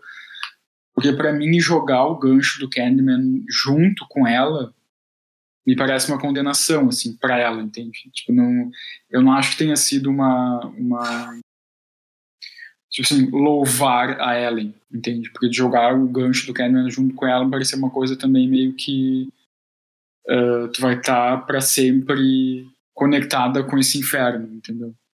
Porque até, até quando vem ali, até quando vem ali a, a passeata, assim, digamos assim, dos moradores de Cabine Green, a mulher da frente, que é a mãe da criança, ela tá com uma uhum. cara mais fechada, é. assim, ela tá com uma cara mais crítica, né? Eu, eu não senti muito ali um, um, uma benevolência em relação a ela. Eu senti mais, tipo, tá, tu causou tudo isso, agora tu vai te enterrar junto com esse gancho e junto com essa... com o Candyman, né? Ele vai ser a tua maldição também, assim. Foi o que eu entendi. É, mas, é, mas ao mesmo tempo tem... não é no sentido cristão do, oh meu Deus, ah, como você é boazinha, você é uma santa. Eu acho que é, é mais no sentido de. de é, é, o terror e o tremor, assim, sabe? Tipo, olha, ela é um monstro que faz parte da nossa história. Ela salvou alguém da nossa comunidade, uma criança, então tem uma relação de, de medo e admiração. Eu acho que é uma questão mais dúbia. Tá é, e eu, e eu acho que o que corrobora para isso é aquilo que o Xande falou mesmo, né? Ali naquele, né, num daqueles uh, aqueles apartamentos abandonados tem aquele meio que entre aspas santuário ali para ela. Que aliás, eu acho bom que tu falou isso, Bibi, porque eu tava tentando puxar a conversa para esse lado. Eu acho muito legal que a gente vê aquele espaço evoluindo ao longo do filme e dá para ter uma leitura assim de que ah, aquilo é um mito crescendo e tá se criando basicamente uhum. uma igreja para Candyman. É, acho que é a leitura mais textual do filme. E eu acho que uma outra leitura possível é que aquilo, ok, é o lugar que ela tá usando, onde ela guarda o gancho que ela tá usando para matar pessoas, sabe? Que também tem uma, uma certa conotação interessante uhum. para mim. E toda vez que a gente volta lá, é um espaço diferente. No final é um salão enorme, assim. Também acho muito tri, assim, as, é, tem, essa inconfiabilidade. Tem uma reverência barra... É, tem uma, uma reverência barra temor ali, né? É. Que não acho que o Wagner falou. É, e quando ela chega lá, tá o... O Candyman deitado no altar, dormindo, assim, também uma cena muito... Hum. Muito boa ali. Eu adoro aquela parte mas também tem uma, um, um plano muito específico, assim, tu, se tu piscar, tu perdeu. Que ela, a certa altura, entra ali e tem uma corrente com o gancho pendurado. E ela, não é como se ela estivesse entrando naquele espaço pela primeira vez, olhando, oh meu Deus, tem um gancho aqui, e pega o gancho. Ela pega o gancho com uma familiaridade, assim, de que, ok, está aqui. E segue a vida, sabe? Não tem. Uhum. Isso que também me chamou muita atenção revendo o filme, assim. São esses vários toquezinhos Sim. e coisas que eu acho que tornam esse filme muito fascinante. Sim. Ele e, recompensa dizer... revisitar, inclusive. Eu vou dizer, a gente já chegou a falar, porque a gente foi e voltou na, na, na narrativa do filme, a gente já chegou a falar da cena final. Sim. Né, que é aquela cena que a. Eu não esqueci o nome da personagem, né? Mas... Helen. Não, não é, não é a Helen. Bernadette. É a, é a aluna.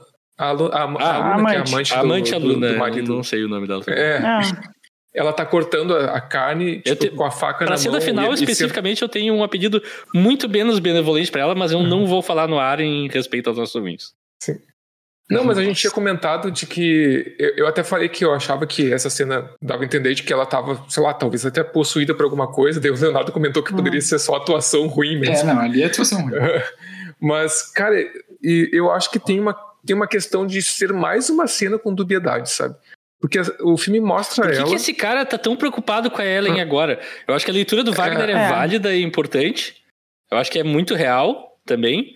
Que ok, aí, agora que ele tá casado com a amante, a anterior é que era a, a verdadeira. Temos saudade agora. Uhum. Mas ao mesmo tempo esse cara tá muito destroçado, assim, é uma coisa muito doi- doida. Mas, Sim. gente, a mulher. Assim, é- é- É, a mulher esse dele. personagem é detestável, tá? Sim. Mas, assim, Uhum. A esposa dele foi. morreu de uma maneira horrorosa. Tipo, ela foi. a- ele passou por vários traumas junto com ela. Sim. A mulher foi presa, foi acusada de assassinato, de dois assassinatos. Morreu de uma maneira horrorosa. Foi internada. É natural, né? É, Foi e- internado. Uhum. É, ele É vai ser. natural que Vai ele esteja destroçado, né? Se É, ele Escapou feliz, do. Mas é que filmes não É. retratam isso, por isso que eu acho interessante. Filmes não. Como Não, assim, filmes não. Raramente, nesse tipo de filme, esse tipo de personagem, o cara que dorme com a aluna não tem uma cena que humaniza ele desse jeito. Bom, mais um mérito do filme. É? Diga, Wagner, Mas eu- se sentiu incomodado que eu vi. Então agora tu vai Não, não, que... senti incomodado. É que, tipo.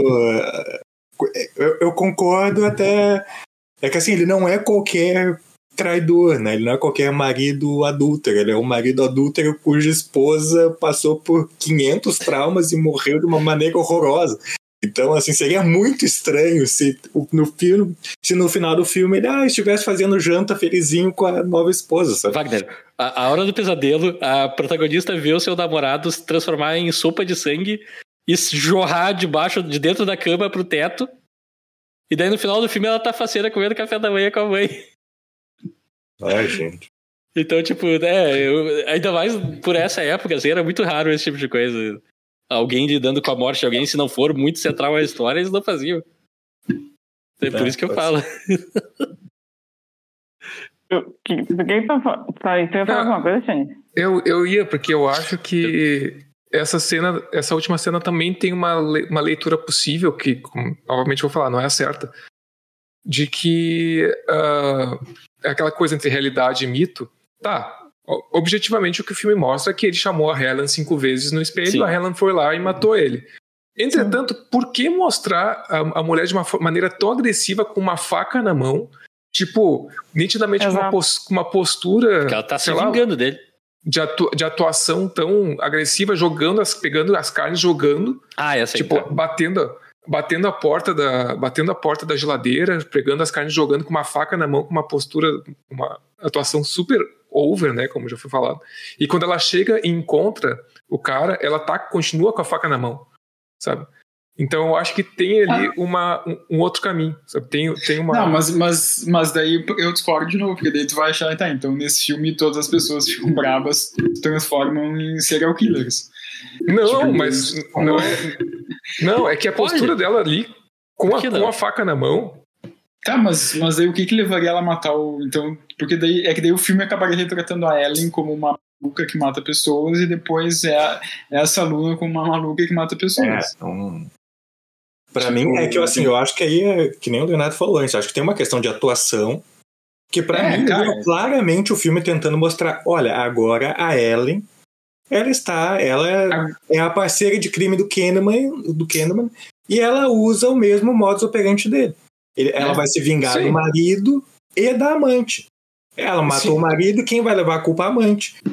Sim, Acho que foi mal mas eu acho que é executado. isso que, eu- né? Acho que, que é eu mal executado dizer. no sentido que ela tá lá que nem uma louca com uma faca, ninguém estaria daquele jeito, né?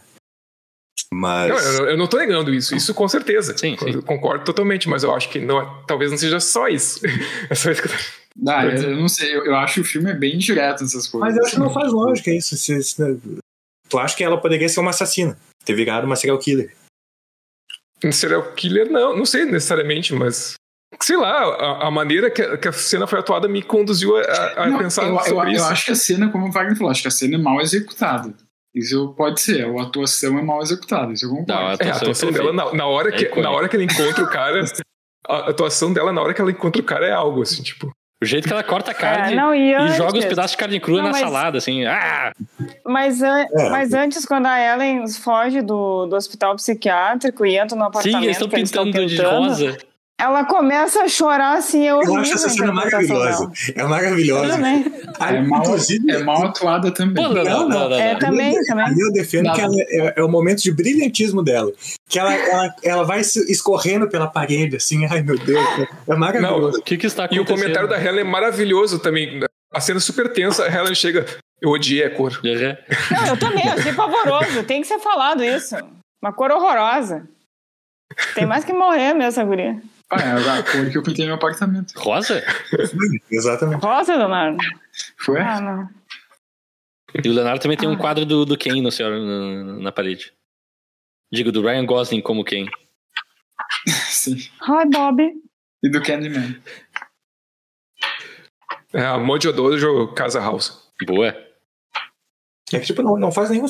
Pra mim, não faz nenhum sentido pensar, tipo, a, a, Ellen. É de novo, que aí reforça essa coisa da mulher louca, assim, né? Tipo, a, a É, Ellen- exato, exatamente. Exatamente. Pra mim, é- isso de comparar com Ilha do Medo me pegou, assim, porque Ilha do Medo é uma pegada racionalista. Ele é uma coisa, assim, do tipo, é- esse cara. é- Por isso que é a crítica até que vocês fizeram, o Scorsese, esse cara de cabeça, nesse filme, ele tá numa abordagem racionalista, cabeça fechada. Olha, esse cara é, é um louco. Ele tem problemas mentais. É, uma abordagem conservadora, né? Até eu diria, eu diria meio antiquada. É. Concordo.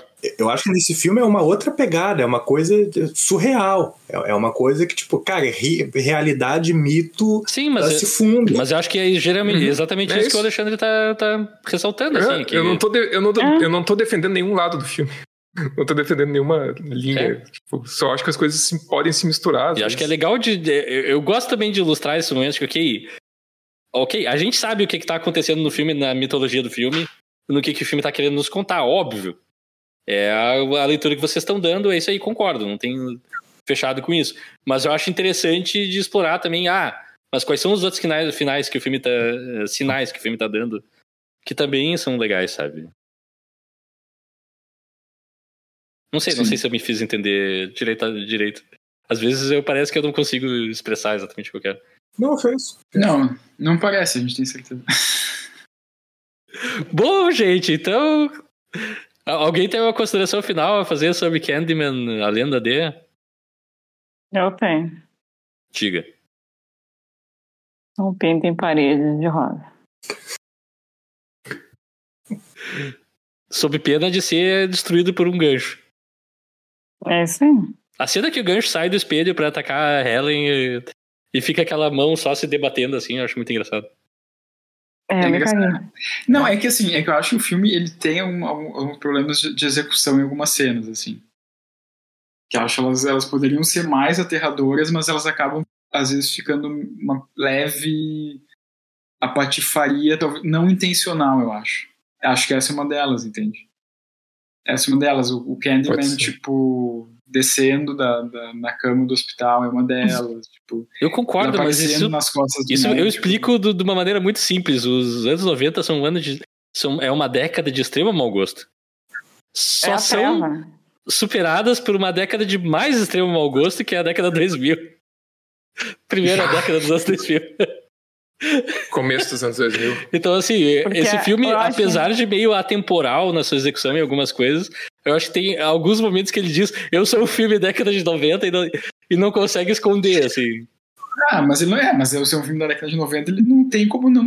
Não tem como ser um filme da década de 2000 sendo um filme dos anos 90. Não, não, eu sei, eu não tô. Eu só tô dizendo que, pra mim, Ah, tá, essas não, coisas tá, que você tá não. ressaltando como Tá, bregas ou semicômicas e coisa e tal, pra mim é isso aí.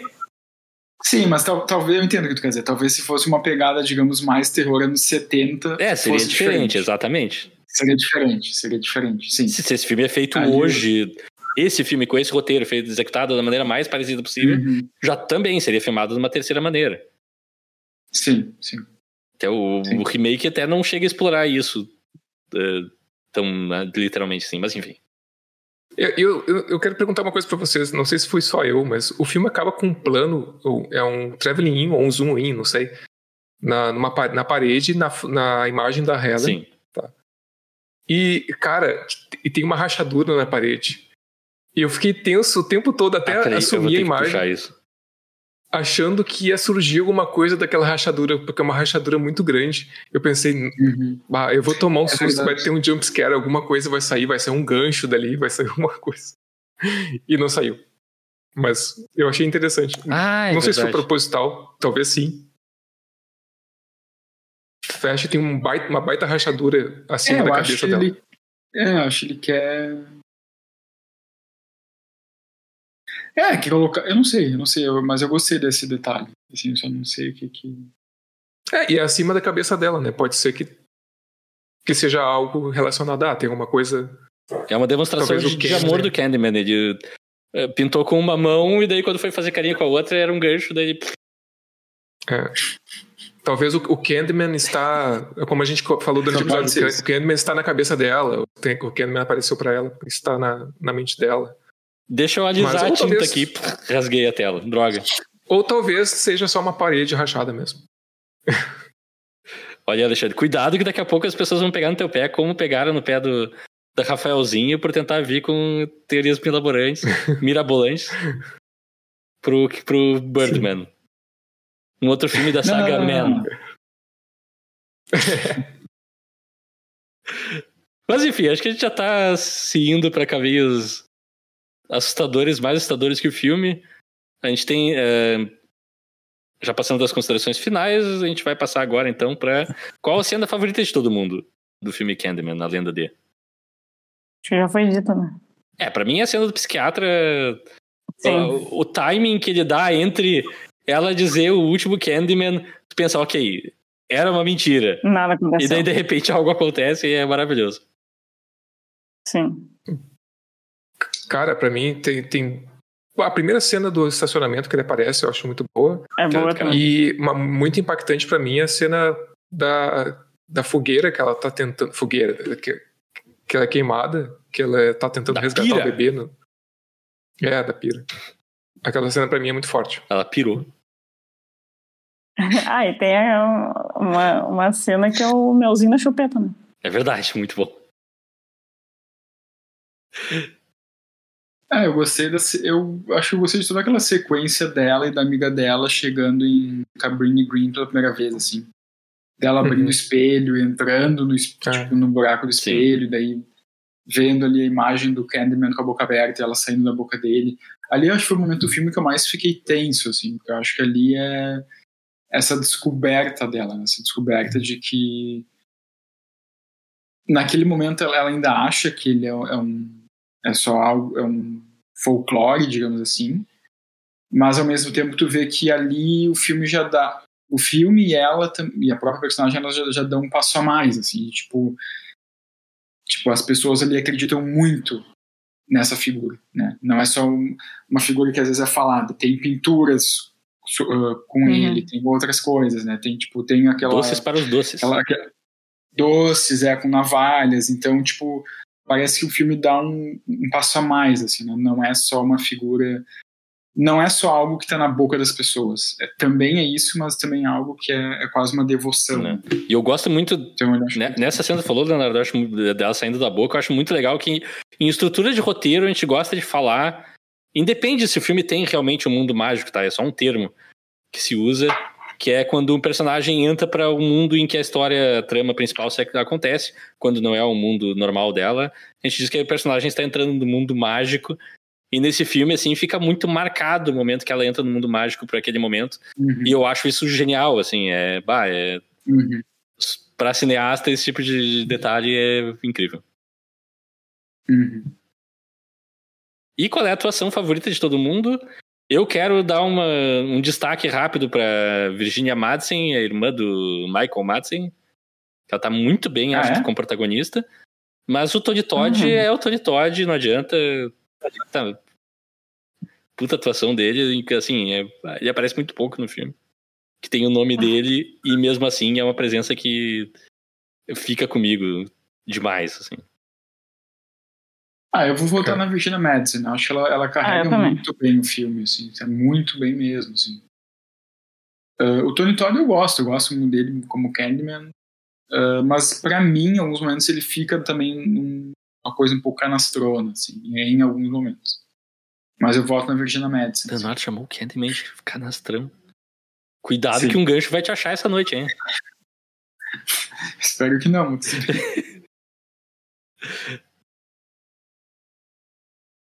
Ah, é difícil de definir, cara.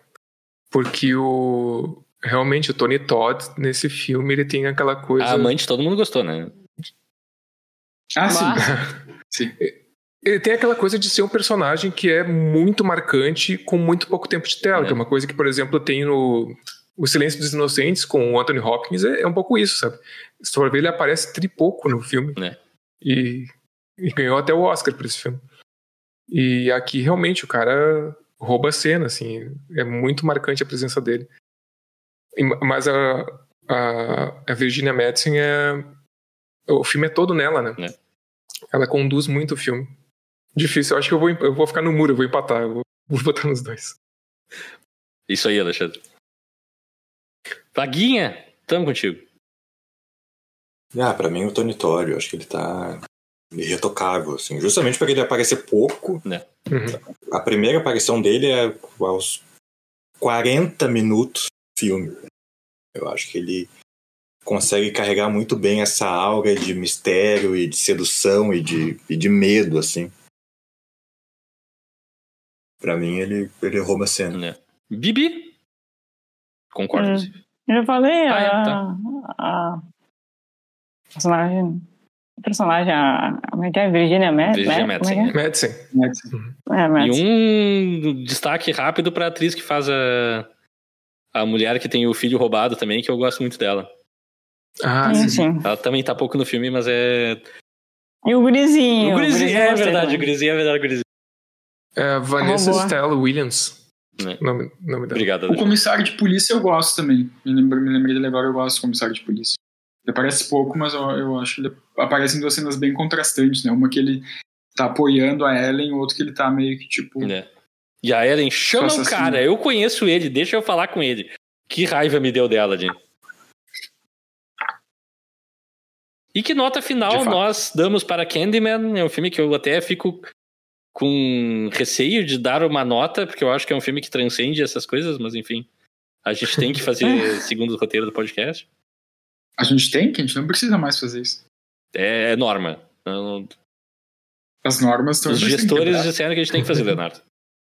Norma, É. regra, A lei. internet adora que Eu se ia- dê nota e se ranqueie as coisas. Então é isso aí. Oito. Muito bom. Eu ia dar 7,5, mas com a nossa discussão vou dar 8. Vaguinha, tô curioso pra saber a tua nota. Pô, nota 10. Filmaço, filmaço. Bibi? Oito e meio. Olha, não é fã de terror, gente. Isso é um marco. Acho que é a maior nota que tu deu em todos os filmes de terror que a gente viu. É, cara, é, sim, tem algumas coisas. Primeiro, no começo do filme tem uns. ah, aqueles jump scares que eu achei, tipo, um pouquinho É. excessivos Ah. pra mim. E tem algumas coisinhas que eu acho. Até o Leonardo falou, algumas coisinhas de, de, de mau gosto. que Até o Uhum. Rafael falou que relevava porque é a estética dos, dos anos 90. É. Ah, por isso, 9,5. Olha aí. Pra Pô, mim, fi- filmaço, assim, filmaço.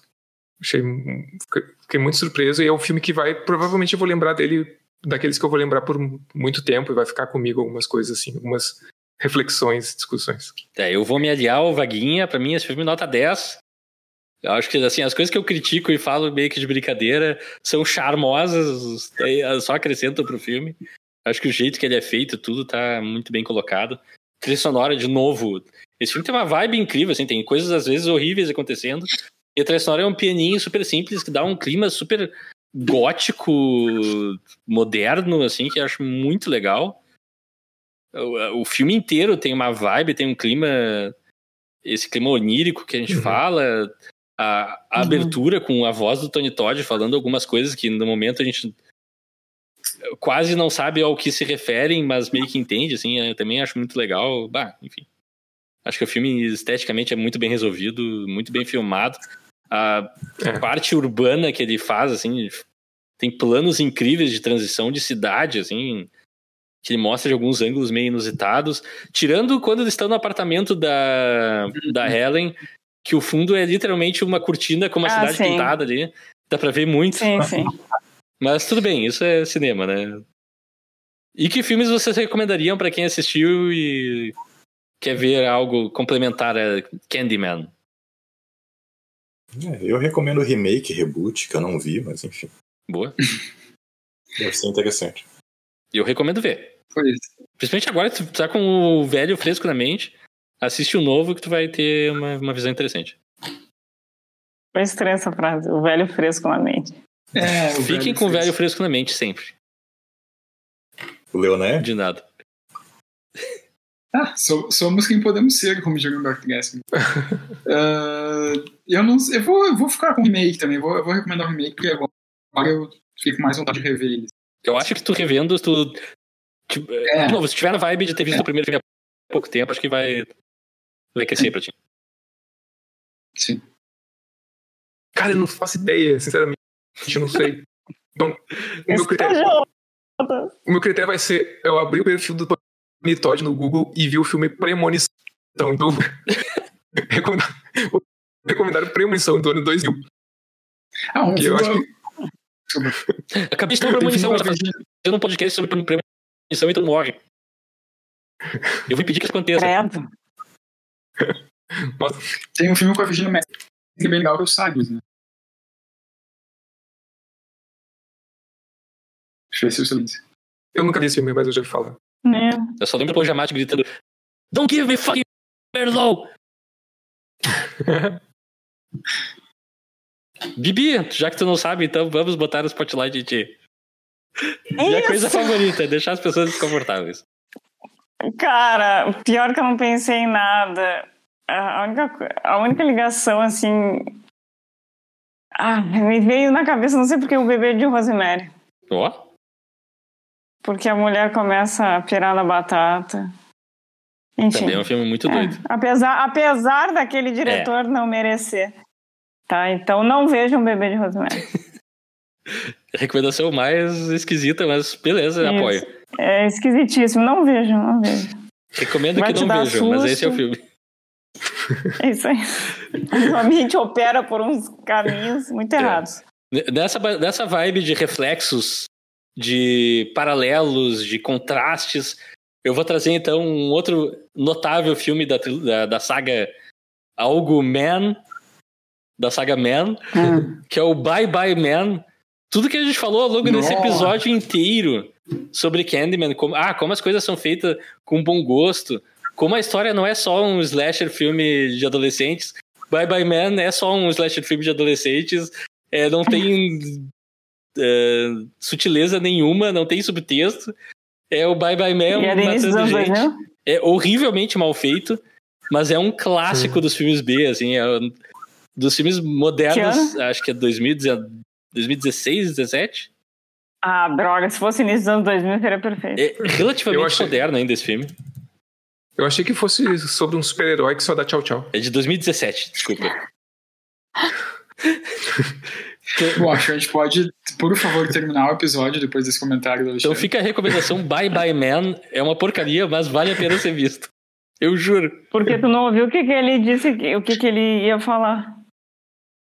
Ele me falou em off. O que, que ele ia falar?